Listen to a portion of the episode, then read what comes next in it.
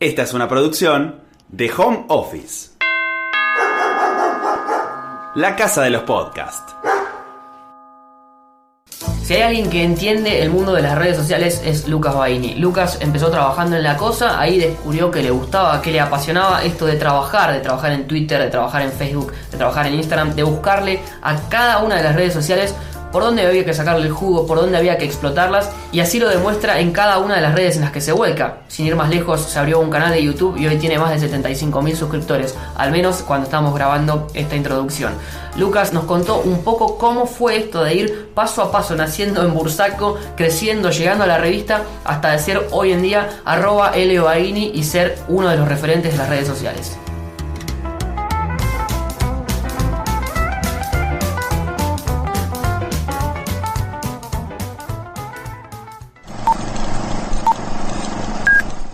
Actualmente estoy trabajando para Vorterix, para Village, estoy trabajando en generar contenido para otros establecimientos y, y marcas y mi canal de YouTube, que es como mi pasatiempo favorito, que es Cámara en Mano. ¿En qué momento empezaste, viste, sentiste que diste vos ese paso que te permitió empezar a vivir del periodismo? Vi hace poco creo que publicaste un tipo un resumen de los laburos que tuviste y el último era youtuber. Sí.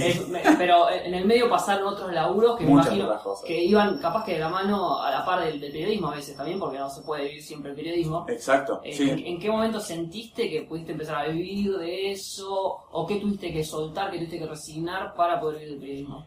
Eh, la verdad es que tuve más o menos como rápido el acceso al mundo del periodismo. Yo trabajo desde los 16 con mi papá. Desde los 16 hasta los 20 trabajé en la fábrica de mi viejo, que es una fábrica de componentes y plaquetas electrónicas. Siempre digo, todo lo que va dentro de la computadora, Bien. yo lo armaba pa- pasito por pasito. Eh, y, y después de ahí empecé en TEA, en el segundo año de TEA ya conocí a la gente de la cosa, de la revista, me dieron la oportunidad de entrar. Entonces durante un año o dos estuve laburando para mi viejo y para la cosa mientras hacía la facultad. Entonces empezaba como 7 y media de la mañana en la fábrica de mi viejo, a las 3 me iba a TEA, de 3 a 7 estaba en TEA y ahí ya empezaba a laburar en la cosa. Después cambié, hacía la cosa a la tarde y ahí iba a TEA a la noche. Esto viviendo, vos sos de... eh, Bursaco. viviendo Yo de. Bursaco, sí, sí, sí. O sea, levantándote a las... Sí, por eso, eran 6 y pico de la mañana y llegaba a la 1 de la mañana a casa. Medio complejo. Che, y de esos momentos, si comparás, ahora me imagino que estás como empezando a, a disfrutar del, del- del presente y el poder ex- explotar al máximo. Te tocaron viajes, te llaman para hacer una entrevista acá, estás con Milas, o sea, como que todo empieza a pagar. Súper, Eh. súper. Siento que me empezó a pagar hace cuatro años más o menos, cuando eh, incluso desde la revista me empezaron a dar otra, otro tipo de oportunidades, ser el editor web de, del sitio online de la cosa, viajar por la cosa y ser como un representante de ese medio tan grande eh, y tan, tan reconocido en- dentro de lo que es el nicho. Después de ahí, eh, en un momento era como, ¿qué haces cuando conseguís el trabajo que soñaste? eh, ahí al toque, siendo tu primer trabajo. No te puedes quedar en ese casillero. Y ahí hubo como un montón de, de preguntas propias e internas que me fui haciendo. Sentía que ya está- acercándome a los 30 tenía que empezar a crecer para mí mismo. Y, y también algunas filosofías de laburo no estábamos muy de acuerdo con todo el grupo de que era la cosa en ese momento, entonces dije, ¿sabes qué? Ya fue. Me voy a tirar la pileta. Y de la mano con eso, me llevó la oportunidad de hacer el programa de viajes en Telefe. Entonces ya las dos cosas eran muy difíciles que convivan, porque me iba de viaje una semana y en esa semana estaba casi desaparecido porque estaba laburando 100% en eso. Y los viajes te despertás a las 8 y llegas a las 10, matado, matado. Entonces no tenía ganas de, fijarte si eh, quién murió en la farándula hollywoodense. Entonces, cuando terminó ese programa de viajes, me encontré con la posibilidad de armar algo propio. Y armé el canal de YouTube porque básicamente es uno de los lugares que no te pide nada de plata para empezar. ¿Me entendés? Como una inversión cero. Empecé con el celu, con una camarita GoPro que me había comprado en uno de los viajes. Y empecé a darle por ahí. Y cuando este año empezaron a llegar las invitaciones a eventos, presentaciones, premiers y todo eso, a partir del canal mío propio, un medio que había creado hace un año, fue como, nunca le había pasado tan bien en el periodismo. Nunca había sentido que estaba tan eh, feliz con la carrera. Mira, yo justamente por ahí venía, está bien que no me imagino que todavía seguís queriendo más. Sí. Seguís todo el tiempo queriendo más. Y si tuvieras que hablar de un momento de comodidad, de que vos decís que las expectativas y, la, y el, el pasar económico y, el- la cabeza estaba todo más o menos estable, más o menos zen, digo, más allá de que siempre querés más. Pero Sí. si tuvieras que hablar de un momento en el que tuviste, no sé si un año, seis meses de relajo, de seis, seis meses de puedo hacer esto y no pasa nada. está todo. 2017. En ¿Qué el pasó? 2017 tenía, bueno, eh, de, en cuanto a ingresos, tenía el ingreso de Telefe, el ingreso de la cosa, en ese momento más o menos compartía y algunas otras eh, cosas extra que podía hacer y desde el lado económico estaba genial. Estaba crancheado, digamos, Sí. ya estaba medio quemado, pero tenía esa estabilidad y esa seguridad económica que es como la más difícil de conseguir siendo periodista. Intercambié eso por una seguridad más emocional, digamos, ¿no? Eh, estar más tranquilo, poder dedicarle más tiempo a, las cosas parte del trabajo y, buscar un rumbo propio. Ahora es como compleja toda la situación económica, porque también me tiré solo en el peor año posible, eh, pero de a poquito como que vas acomodándote eh, y es como, ¿sabes qué? Prefiero esto a, estar no del todo lleno como está llenando profesionalmente esto. ¿Y el salvavidas mental cuál es? Porque me imagino que tirarse a la pileta así es complicado. ¿De dónde te agarras? Te agarrás de. Primero de la convicción de que necesitabas eso. De que realmente lo necesitabas. Porque estaba- estás mucho más tranquilo. Y cada video que haces o cada texto que escribís te llena de otra manera. Te lo sentís más propio.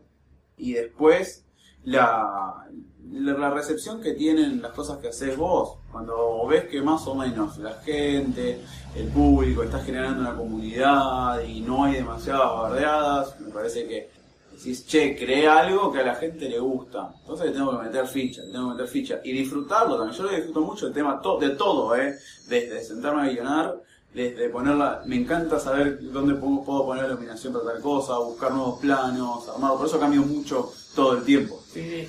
Y, y con el tema este de las redes me parece que están muy conectadas a tu laburo y más con esto que me acabas de decir de que de ver que del otro lado hay una buena recepción. Sí. Siempre estuviste, desde, ¿en, qué, en qué momento empezó tu conexión con las redes, con el mundo de redes sociales? Antes de lo profesional, ¿no? De, de empezar a estudiarlas, de ver, porque me imagino que estás todo el tiempo viendo qué viene. Sí. Porque tenés que estar atento, sobre todo si vivís de esto o de esa forma. Digo, ¿cuál- qué, ¿cuándo empezó tu conexión con el mundo de redes sociales personalmente y cuándo pasó a ser un laburo? Personalmente, eh, fuerte fue en 2007 con cuando armé Facebook. Claro.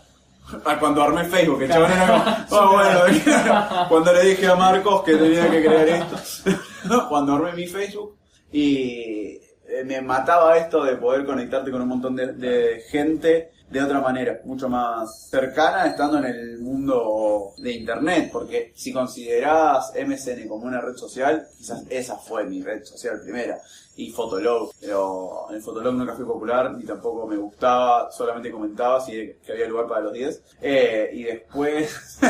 Sí, me estoy acordando de época, me he olvidado. Decime el, el barra qué, Fotolog barra qué. Eh, Uh, peligrosísimo. Era una estupidez, era Lubai, como Lu, Ah, bien, Lubai, no, que no, después no. eso terminó de- derivando en L. Baini. Bien, bien, no, pero, pero no era nada. No era, no era corazón de melón con Claro, había que claro. Y después cuando fue más profesional todo, fue cuando tuve que hacer la suplencia en la web de la cosa, yo trabajaba en la revista nada más, Sí. y el pibe que se encargaba de bajar todas redes se dio de vacaciones, entonces me empecé a manejar yo y me disgustó, me gustó mucho esto de eh, ver qué funcionaba, qué no, entrarme en estadísticas, amo las estadísticas de redes sociales, las amo. Las amo, veo todo es un vicio, Sí. es un, un círculo descendiente Sí, que terminas tomando un mate el diablo. sí, sí, totalmente. Pero me encantan y ahí descubrí que podía llegar de una manera diferente al público. Y como que le dimos una estética y un lenguaje bastante particular Sí. en su momento a la cosa y en realidad esa es la forma en que me manejaba yo. Y ahora todo ese esa experiencia lo estoy volcando a algo propio y también por eso quería hacer algo propio, para demostrarme a mí mismo que podía generar algo y hacer subir en números algo propio, que no, no estaba en ese lugar porque eh, ya fun- como que me dieron un auto que ya funcionaba Claro.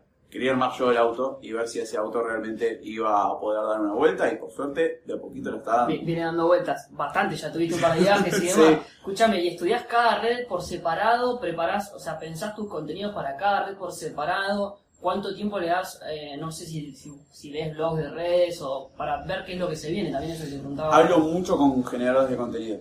Todo el mucho, tiempo. todo el tiempo. Cada vez que nos juntamos con, o con gente que hace contenido para YouTube o para Instagram, de una manera u otra siempre terminas charlando sobre eh, algoritmo, forma de contenido, forma de etiquetar, todas esas cosas. Y eso me, me nutre muchísimo, pero porque hablas con gente que le va bien y tampoco es que hay una hay un manual. ¿Me entendés? No hay una fórmula perfecta, tenés que ir viendo prueba y error y eso es lo que también tenés que entender en redes. Nunca vas a meter todos los goles y tampoco nunca le vas a tirar a la segunda bandeja Claro. todo el tiempo. Algo va a encontrar, algo vas a encontrar, pero si no le pegas al arco no, no va a funcionar nunca. Y sobre lo de pensar contenidos para distintas redes, y de hecho, cada tanto tiempo digo, ¿qué carajo hago con Twitter? ¿Qué carajo hago con Instagram? Como que tengo que dar una vuelta, ¿qué se puede hacer? Y antes de crear el contenido de- del canal de YouTube, estuve un año estudiando el lenguaje de YouTube, viendo a ver qué podía funcionar, qué no había en Argentina, qué pueda aportar yo, porque sí, no, no hay en Argentina alguien que te hable de agujeros de gusano, no sé hablar de agujeros de gusano. Entonces, eh, agarré un, un formato que quizás era exitoso en México y lo traje más para acá, aportándole un poco de idiosincrasia argentina. Totalmente. Che, y cuando cambian las reglas de esas redes, ¿cómo te lo tomás y cómo te tratás de adaptar lo más rápido posible? Desde un algoritmo que cambia, como en su momento fue Instagram, que pasó Sí. de- bajó a un porcentaje bajísimo, como puede ser con Facebook cuando pasó a tener que pagar cuando no te ve nadie, como Twitter por ahora parece que menos es el más... Eh, eh, Orgánico, más legal, sí. claro, es el más orgánico, es el más legal. YouTube no sé hasta qué punto. Pero ¿cómo, cómo te tomas eso? ¿Por ahí vendés un producto y no va? ¿O de qué manera Y te- siempre es un golpe al ego, es un golpe a la confianza, como decir, uy, pero me relaburé haciendo esto. O, o hay cosas que decís, eh, te cuento una anécdota y le va bien. Y después te muestro ese momento, onda, me estoy yendo de viaje, te muestro todo esto, y no le funciona tan bien como cuando te conté la anécdota. Claro. Onda, es yo sentado en una silla contándote a la cámara versus avión, hoteles, alfombra roja, acceso súper especial, y no termina siendo igual, ¿me entendés? Pero también es por quizás eh, el gancho que le pusiste al título. No estoy en contra de lo del título ganchero, que también muchas veces se, con- se confunde con clickbait. Sí. Clickbait es una cosa y saber titular es otra, que eso te enseñan en periodismo. Con el cine, ¿por dónde pasa la, La conexión. conexión tuya? Y después me imagino también, vos me dijiste, tuviste eh, un año estudiando YouTube para ver qué no había acá de este, o sea, lenguaje mexicano, de contenido mexicano, ayornarlo a la, a la Argentina, está perfecto, pero hasta ahí seguimos hablando de redes sociales. Traeme el cine a todo eso, que es lo que vos haces. Claro. Eh, del cine mi conexión siempre fue desde muy chico, era lo único que no me aburría. Yo veía películas, veía películas, películas, mucho más que, eh, que series. Las series es algo que aprendí a querer a partir del trabajo. Pero con el cine siempre he visto muchísimo eh, y nunca lo vi como algo que me podía llegar a dar un trabajo. Sino era más bien como, uy, qué bueno sentarme a ver unas películas, tres películas seguidas. Eh, hasta que en un momento yo estudié en un colegio técnico, soy técnico electrónico, y en el último año me iba muchísimo mejor en todo lo que era lengua, literatura, cultura y todo eso que en las materias específicas de electrónica. Había una, por ejemplo, llamada Laboratorio de Mediciones Electrónicas, nunca me voy a olvidar. Todo, todo para atrás, Claro. es, es la única materia en toda mi parte escolar que he entregado en blanco. Ah, Porque sí. no entendía ni medio. ¿Cómo cómo terminaste en la escuela técnica? ¿Por una cuestión de familia? De... Eh, sí, por una cuestión de que también de chico me gustaba mucho esto de agarrar algo, desarmarlo, ver qué tenía adentro. Había una cierta curiosidad respecto a lo técnico. Y crecí en torno a todo esto. Entonces me interesaba. Re- Yo fui el que decidió, che, voy a ir a un colegio técnico. Pero durante el, transporte, en el transcurso de esa cursada era como, no me imagino siendo ingeniero. Estudiando esto durante 15 años. Aparte de todo bien, ¿no? Pero el perfil, por lo menos el que vemos en redes, no, ni de cerca. Digo, más, más cara dura, más, o sea, tú no se imagina un, un tipo laburando en la parte técnica, electrónica, más encerrado. Sí. Estamos igual, estamos encasillando a cómo es un ingeniero electrónico, lo que sea, todo Sí. Pero sos mucho más, o sea, te das el perfil digo, más extrovertido, más comunicador, si querés. Sí, también es algo que me ayudó justamente eh, eh, estudiar en TEA, que es todo, todo el tiempo son trabajos prácticos y llevar el oficio a la acción, eso me ayudó a descubrir también esa parte que descubrí que no me costaba hablar con gente, hablar con extraños y escucharlos sobre todo. Entonces, la verdad es que esa parte me enamoró, es lo que más me gusta hacer dentro del periodismo, hablar con gente. Y entonces, cuando vi que podía llegar a pensar en algo que relacione escribir, hablar y comunicar sobre cine, ahí me enamoré, que quería hacer eso, quería hacer eso, porque me descubrí que lo que parte me gustaba del cine era hablar de cine. No me veo haciendo una película, por lo menos no ahora, Eh, pero sí me, me, me emocionaba leer sobre, sobre cine, descubrir pequeñas anécdotas, historias sobre las historias que me gustaban, todo eso me, me encantaba y lo estudié desde muy chico. Y todo ese perfil extrovertido que te estoy diciendo ahora lo tuviste que construir más allá de las herramientas que te daba Tia, lo tuviste que construir, eh, fuiste viendo por dónde funcionaba, cómo fue que armaste tu perfil periodístico. Me fui viendo qué podía aportar yo, que quizás otra persona no. Me di cuenta que había que para aportar algo diferente tenías que construir un estilo. No me sale ser eh, Marley, que claramente es una persona mega capaz y tiene un personaje para la esfera pública. Yo la verdad es que lo que se ve, entiendo que la mayoría es eh, lo que soy. Y empecé a ver cómo podía comunicar cine con mi personalidad. Y hacerte seguro sobre eso, que tu personalidad más o menos es no interesante, porque tampoco te voy a decir como, pero que es efectiva para mandar un mensaje. ¿Y tuviste que filtrar cosas o medir cosas? Porque, no sé, desde un mensaje por ahí bajar el, el vocabulario, no, no sé. De Sí, mucho, y eso también te lo va dando la experiencia. de- de, de todo. Eh, no decir que una película es una mierda, porque no es una mierda la película, hay 800 personas No. hablando alrededor, a vos no te gustó. Tiene problemas en ciertos lugares de la película, y como eso lo, lo he tenido que bajar mucho, eh, porque también me gusta ser directo, pero directo no es maleducado, ni faltar de respeto. Sobre todo a faltar de respeto a la industria que te está dando de comer de una manera u otra.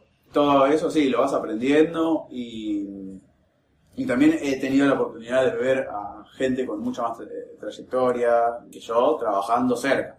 Y eso te ayuda muchísimo. Eh, tener una relación con Axel Kuchowski, por ejemplo, está, es, fue invaluable.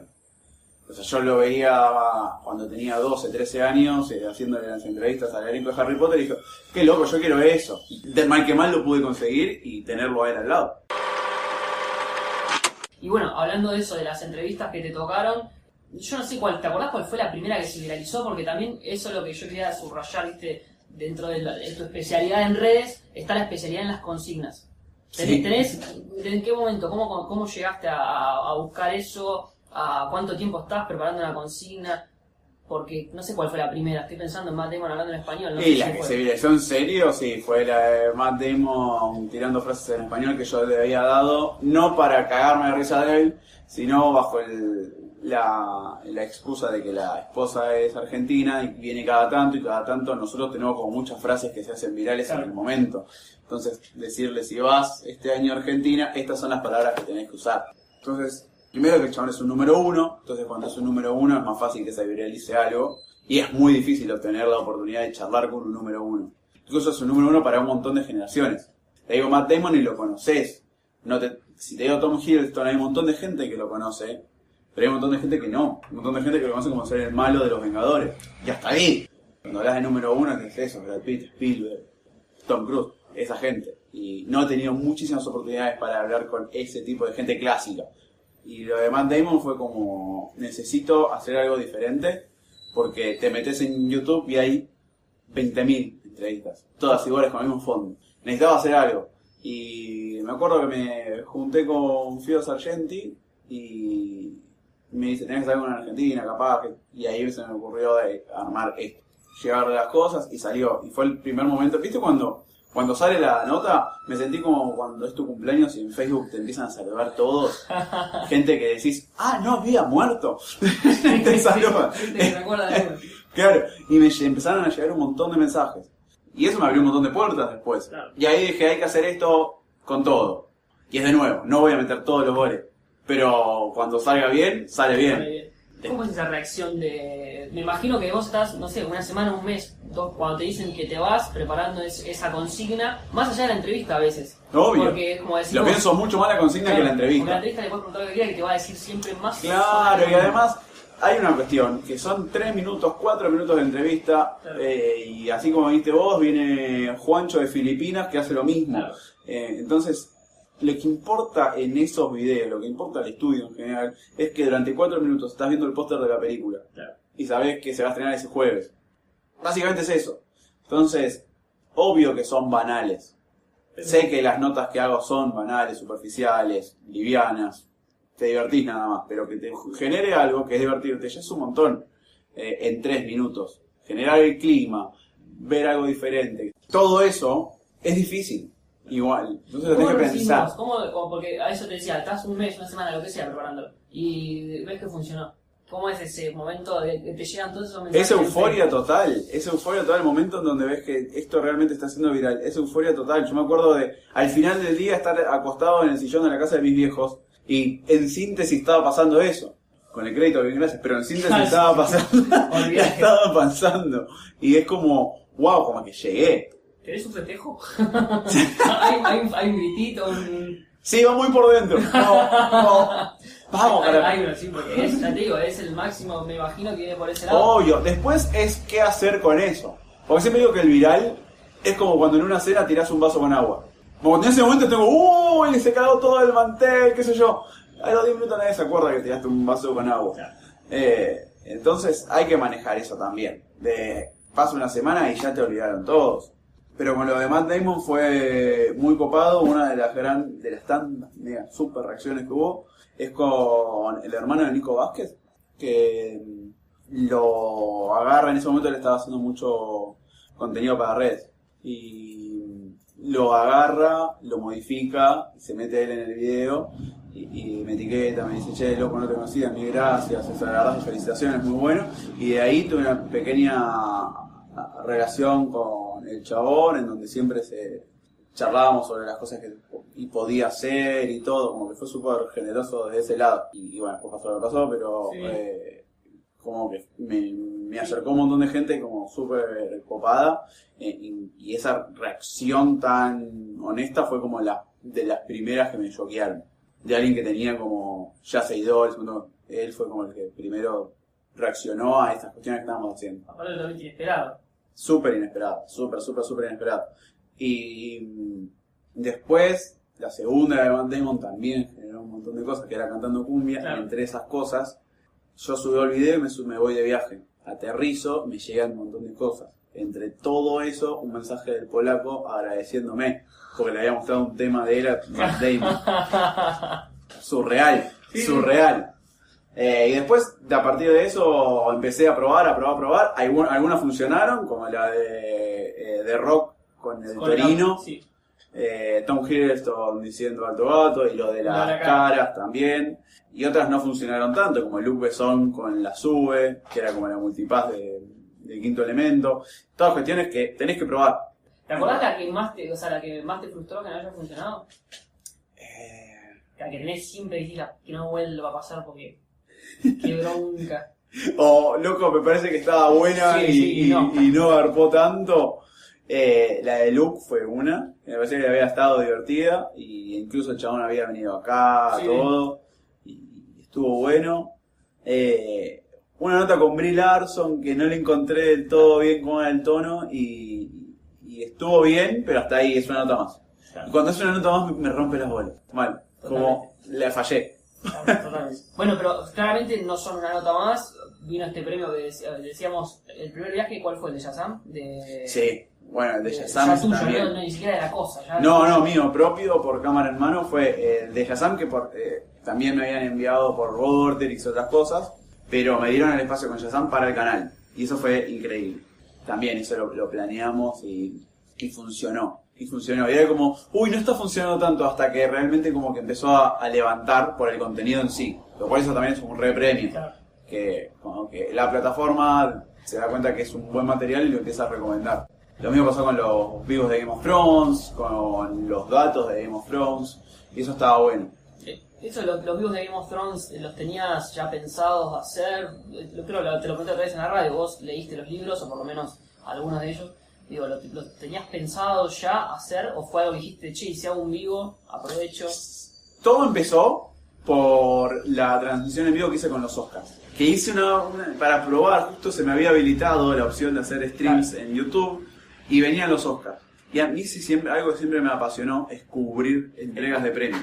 Porque son en volantes, pero para cuando las cubrís, están bueno, está bueno, so- soy muy adicto. Y, y encima de los Oscars siempre fue como algo que me encantaba. Me encantaba estar, me encantaba eh, eh, comentar, hacer chistes sobre eso, buscar el meme, todo eso me encantaba. Y dije, bueno, ya fue, lo hago por primera vez en mi canal. Y hago una transmisión en vivo de reacción. No podías mostrar el- la imagen porque te baja el copyright fuertísimo, pero hacer reacción a ver cómo funcionaba. Y empezó. 300 personas, 400 personas, 500 personas en vivo, 600. Ya era un montón, era mucho más de lo que esperaba. Hasta que empezó a hacerse como el lugar a donde iba a buscar la gente, la que no podía ver la transmisión de los Oscars en México. Porque claro, estaba Roma nominada Claro. y hay un recontra, eh, una revolución, sobre todo en la colonia, Roma. Y de repente tenía 4.500 personas viéndome, de las cuales 2.000 eran mexicanas. Empecé diciendo, siendo escéptico con Roma y terminé el stream diciendo vamos Claro, a Roma, vamos la Roma concha de Dios. claro. de repente. Eh, y ahí dije, bueno, los streams pueden funcionar cuando es algo muy específico. Y, y al toque ya se había anunciado la fecha de Game of Thrones. Es una serie que siempre seguí muchísimo. Leí todos los libros están acá, leí un montón de Wikipedia también. Y ahora ya fue. Sé que no soy el que más sabe.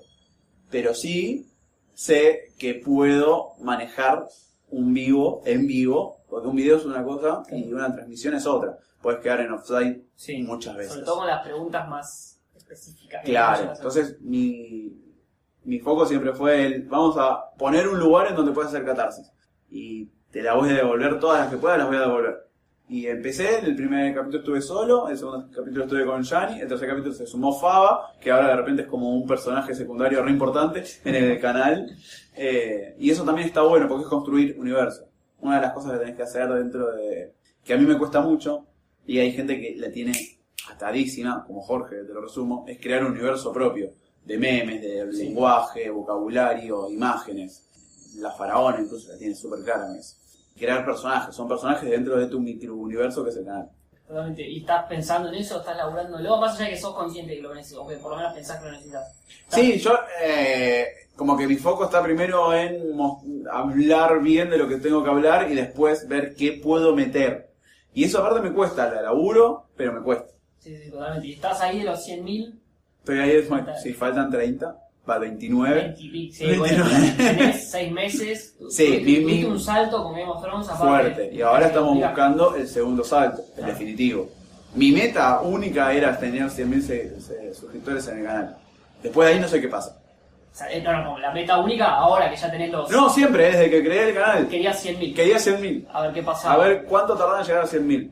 Lo puse como 3 años, 2 años y pico. Y lo estoy haciendo en un año y medio. Eh, así que en dos, ponele. Necesito terminar el 2019 con 100.000. Bueno. A ver qué onda. Bien, ahí estás ahí. ¿Ya tenés algún proyecto ahí medio en mente con el que puedas. Sí, sí, sí, que este, vi que a partir de que Game of Thrones funcionó tanto, no va a haber ningún producto tan grande como Game of Thrones. Pero sí hay pequeñas bombas, ¿no? Eh, Chernobyl es una bomba, Black Mirror pudo haberlo sido. que- Sí, ahí. Pero también en la discusión Claro, hay... la polémica. Claro, hay un, hay un nicho, Stranger Things ahora en julio. Creo que es agarrarse también de todas esas cuestiones y aportar algo diferente al resto.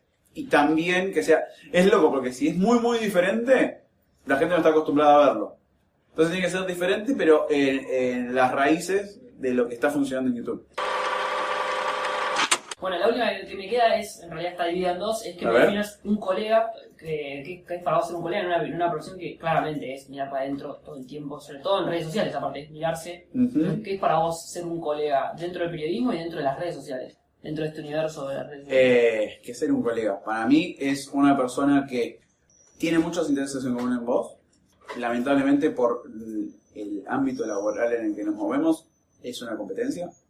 Pero un buen colega tiene que entender que eh, en realidad esa competencia eh, se hace mejor cuando compartís espacios, cuando nos juntamos. Y ahí hacemos que el público, la base del público, expanda. En vez de compartir una torta de 100 gramos, compartamos una torta de un kilo. Y así, y si nos juntamos, eso es también mucho de la cultura de Internet, que no la tiene la cultura, la, cultura de medios, no está, los medios tradicionales. Descubrí mucho más colegas de este tipo en plataformas digitales que en, medios tradicionales. Es lo que estamos haciendo ahora me parece que es súper copado. Gracias. La última es, me da la última es un colega que vos quieras señalar, ya sea dentro del cine o dentro de, de las redes, o que, que, te guste, que te parezca que el chabón o la chabona la tiene acá, que la hace bárbaro, por algo lo quieras destacar, que para vos sea un buen colega. Pablo Manzotti, que me parece que es el, el, el, mentor, mal, lo escuchaba que tenía 15 años en el último Bondi, que me hizo enamorar de ese tipo de periodismo eh, Fede Caristía, porque busca muy, muy, muy buenas entrevistas en, lugares raros de la recontra labura de verdad. Eh, y Jorge Pinarello, Te lo resumo, es un guionista de la concha de la aunque no se le califique como guionista y humorista. Y Fido Sargenti, que es eh, una realmente mentora directa, siempre todavía que es como Jedi Master, todo. Leo González, y siempre va a estar agradecido. Eh, y va por ahí.